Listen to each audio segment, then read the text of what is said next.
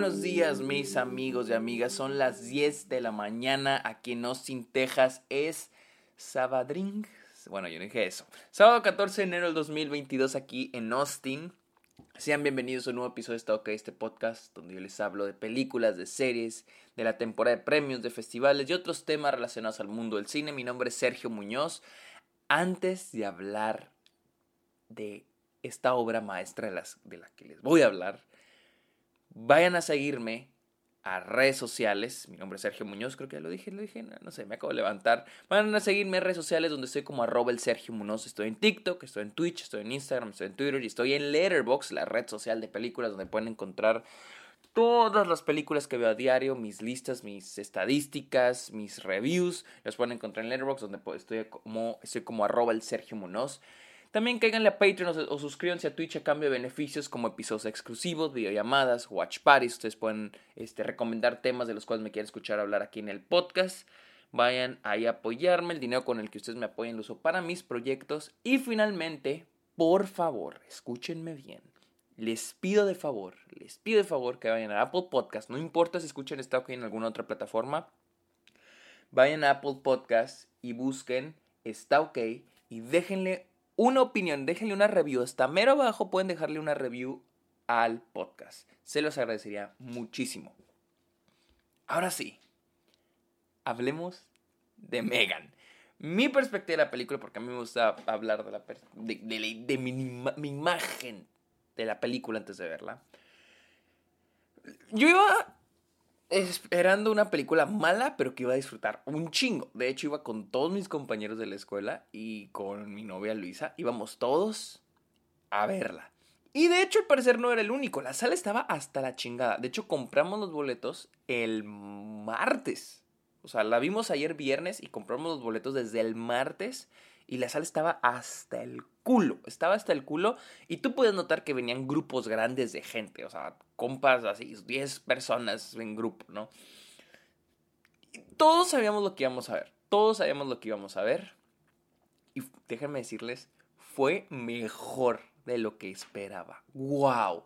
wow, o sea, me están, eh, los me siguen en Twitter, los que me siguen en Letterboxd, vieron mi reacción a la película, está de que, güey, no lo puedo creer.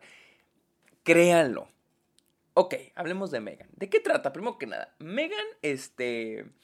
La película está protagonizada por Alison Williams, quien es esta... Es esta mujer que trabaja en una compañía de tecnología que se enfoca en diseñar juguetes. Y ahorita ella está diseñando este nuevo juguete para que los niños y las niñas puedan jugar con él. ¿sí? Pero está un poco trabada porque en su en la compañía pues le dicen tiene que ser barato, esto está costando mucho, tiene que ser, salir al mercado lo más antes posible. Al mismo tiempo, la hermana del personaje Alison Williams, el personaje se llama Gemma, Gemma, su hermana tiene un accidente y muere junto con su esposo, dejando a su hija huérfana, por lo que Gemma termina adoptando a su sobrina, este, Cady, interpretada por Violet McGraw. Pero pues Cady batalla para superar la muerte de sus padres, por lo que Gemma le dice, ¿sabes qué? Ten este juguete que estoy diseñando que se llama Megan.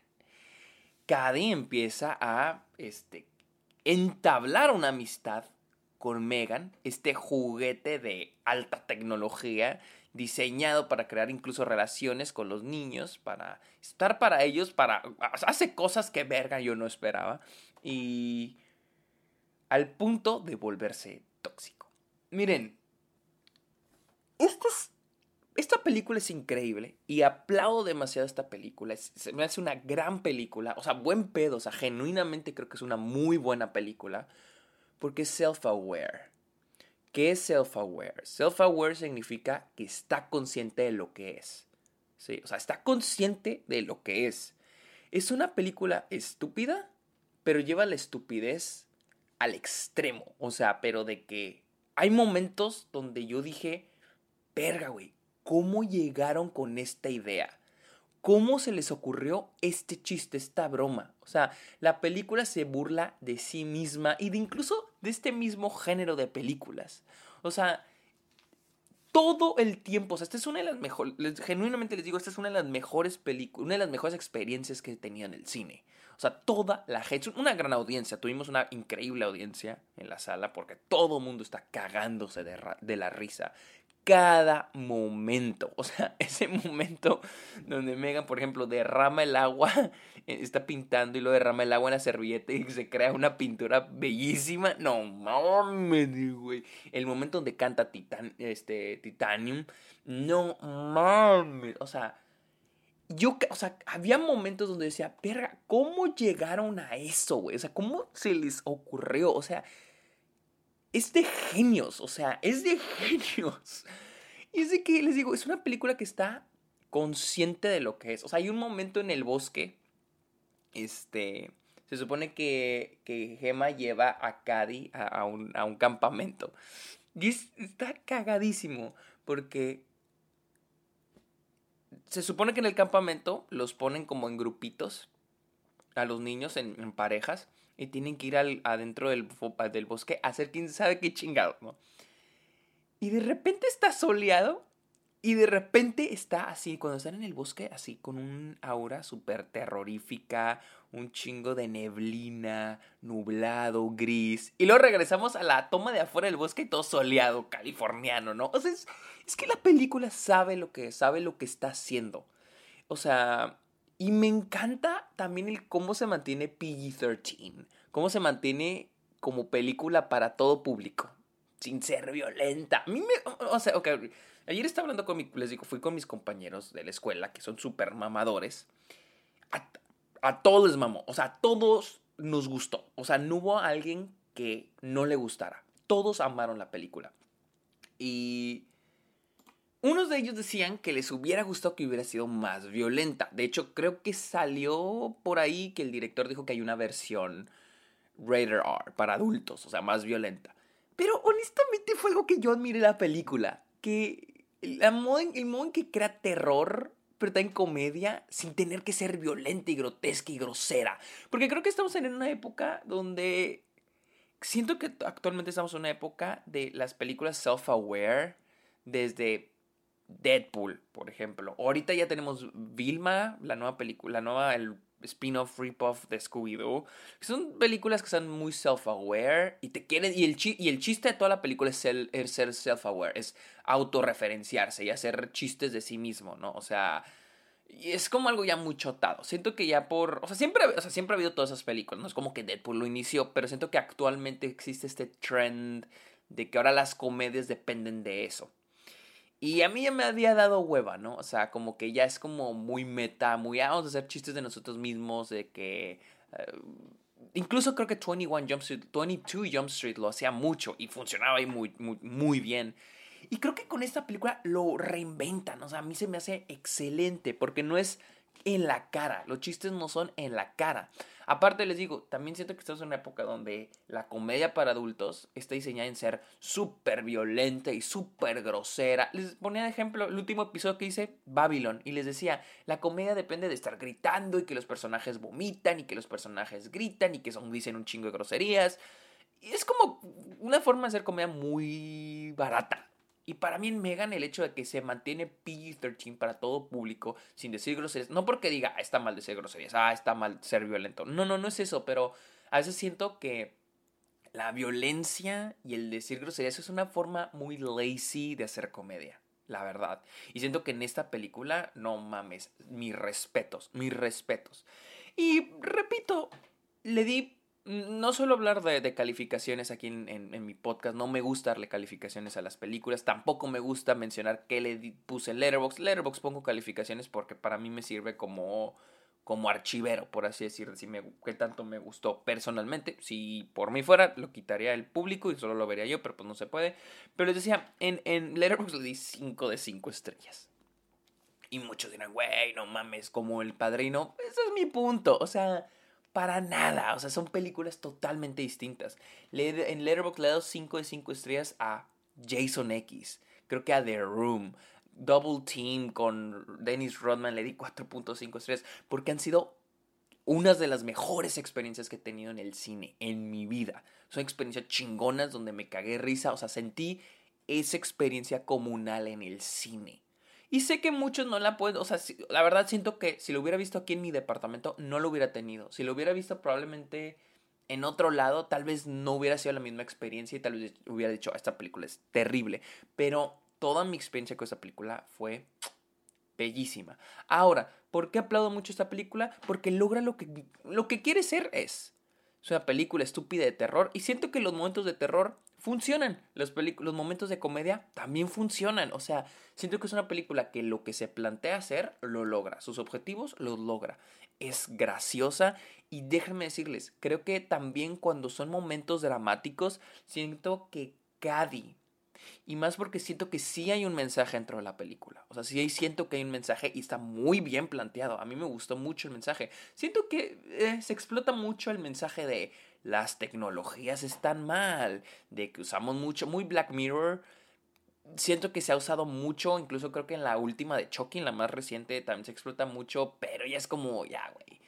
Pero en esta película creo que le dan un enfoque diferente en el aspecto de cómo ahora los niños se están criando con estas nuevas tecnologías. Y cómo los guardianes, bueno, yo no soy papá, pero iba a decir nosotros como padres, pero yo no soy papá, pero los guardianes, padres de familia, en este caso les digo la tía, que es la guardiana, la protectora, cómo lo permitimos. O sea, es tan fácil permitirlo que, nuestros, que los hijos, los niños, sean creados por tecnologías en vez de nosotros crearlos, ¿no? Y es interesante que la película cubra eso, porque siento que si hay un lado dramático en la película, y es a través del personaje de Cady, de la niña, y siento que la película hace un muy buen trabajo cuando se convierte en un drama, y es algo que a veces fallan las películas de este tipo, cuando las películas se, toman en serio a sí mismas, ¿no? Cuando se toman en serio a sí mismas, esos momentos donde falla, pero siento que aquí, por ejemplo, cuando se mueren sus papás, o sea, es, si lo sientes, o sea, si sientes el peso de los stakes para la niña.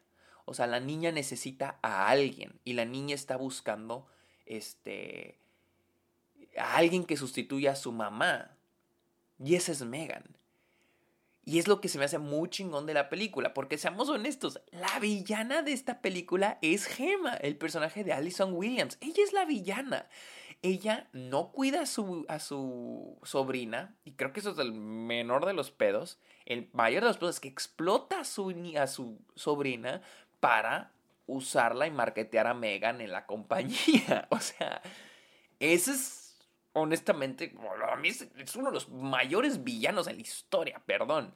Y a mí me encantó ese tema de cómo hoy en día se permite que los niños dependan, este, sean criados casi por las tecnologías. Y yo lo he visto, yo lo he visto, o sea, eh, y hace, este, este, este, esta vez que fue a mi casa en Delicias, yo hablaba con mi mamá y le decía, es que yo tengo un hermano que es 10 años menor y le decía, es que Santiago, mi hermano menor, no, el que está en el cortometraje que hice, dije, él está siendo creado de una manera diferente al que fuimos creados yo y mi hermano el del medio, que nos llevamos un año y medio de diferencia él tiene acceso al internet, él tiene acceso al celular. Y es algo que ya me, ya me han dicho incluso en mi escuela, me han dicho es que ahora los, las nuevas generaciones se están creando con el celular. ¿Que si es algo bueno o algo malo? Mm, pues sí, las no, o sea, las cosas nada más cambian, las cosas son diferentes. Tal vez yo me crié con la televisión y la generación anterior a mí se crearon con otra cosa. Simplemente es el cambio generacional, es el tiempo y es algo que aquí se plantea muy bien, ¿no? Este y el, el cómo Cady, la niña, busca confort a través de la tecnología, a través de esta muñeca, se me hace excelente. Ese confort que no está recibiendo por, porque su por la ausencia de su mamá, por la ausencia de alguien que le dé amor, que en este caso es la tía, me parece un, un gran planteamiento que hace la película. Yo solamente, y este es mi único pero con la película, mi único pero, yo hubiera deseado otro final para esta película. Les digo, no es que sea un pero de la, ah, este es un fallo de la película, pero es un pero de a dónde me hubiera gustado. Y no me gusta decir que una película falló por eso, porque les digo, ya es como que cosa mía, de lo que a mí, a mí me hubiera, o sea, ya no es problema la película. A mí me hubiera gustado que la película hubiera terminado con, con la, muñeca, la muñeca matando a todos, a todos, a todos, a todos, a todos, menos a la niña, y que la niña y la muñeca hubieran seguido juntas. siendo amigas y se fueran o algo así. Yo pensé que sí ir por esa dirección y hubiera sido hubiera sido un finche final muy crudo. O sea, hubiera sido un final muy cabrón. Porque vuelvo a reiterar ese mensaje de cómo los niños incluso sienten un lazo emocional a estas tecnologías. Y, incluso, güey, hasta, hasta, por un momento cuando vi la película dije, esta, este, esta película toca el tema de Pinocho, que es, y de Blade Runner, que es, ¿qué hace diferente? O sea, ¿qué hace diferente a Megan, a este, a este juguete, de un ser humano? ¿Qué la hace menos real que un ser humano? La verdad. Está creando un lazo de amistad con esta niña, un lazo emocional, la niña siente ese confort. ¿Qué hace diferente? O sea, el lazo emocional que crea Cady con Megan es más fuerte que el que tiene con su tía. ¿Me entiendes? O sea, ¿qué hace diferente a Megan de un ser humano? ¿Por qué es menos real que un ser humano? O sea, güey, les digo, esta película. Y, les digo, siento que lo, que lo que más aplaudo de esta película es que sabe lo que es y dice, somos una comedia de terror, vamos a llevarlo a la máxima potencia. Vamos a llevarlo a la máxima potencia. Y yo creo que habrá gente que dice, es que casi no hay muertes, es que casi no es de terror, pero qué chingados importa. O sea, creo que en total hay cuatro muertes. Pero, güey, no me molesta, o sea, se me hace todo lo... O sea, es una película que, a mi parecer, está... Los diálogos son estúpidos, las actuaciones llegan a ser malitas, pero la película, les digo, lo usa a su favor. Lo usa a su favor. Sabe lo que es y me quito el sombrero. No mamen. Necesitamos más películas como Megan. Necesitamos que cada mes salga una película como Megan. ¿Por qué? Mis respetos. Sí la considero una muy buena película. Les digo, siento que Megan es el ejemplo, ya para terminar, siento que Megan es el ejemplo perfecto de que no todas las películas buenas, que consideremos buenas, tienen que ser dramas y tienen que ser profundas y tienen que hacernos llorar. O sea, Megan es el ejemplo de, las mil formas que se puede hacer cine. Las mil formas de que puedes expresar algo. No mames, o sea, no, no, no, no. Esa película sí Ayer, ayer salimos de verla y todavía, o sea, las dos, tres horas todavía seguíamos hablando. Decíamos, güey, no mames, qué chingona película. No, no, en serio, wow. No, ya que aparte, oficialmente abro mi lista de lo mejor del año, ahí está Megan. Es increíble película. Si pueden ir a verla, vayan a verla. Es asombrosa, está chingoncísima, está divertidísima. Vayan a verla con sus amigos, amigas, porque se la van a pasar de huevos, la neta. De, poca madre. Pero bueno, Recuerden seguirme en redes sociales como arroba el Sergio Munoz en Letterboxd, la red social de películas. Vayan a ver mis las, cosas que veo a diario. Arroba el Sergio Munoz están ahí. Cáiganle a Patreon, suscríbanse a Twitch. Y les recuerdo, vayan a Apple Podcast, por favor. Busquen esta OK y déjenle una review al podcast. Amigos, muchísimas gracias por escuchar este episodio Está OK. Que tengan muy bonito fin de semana. Bye.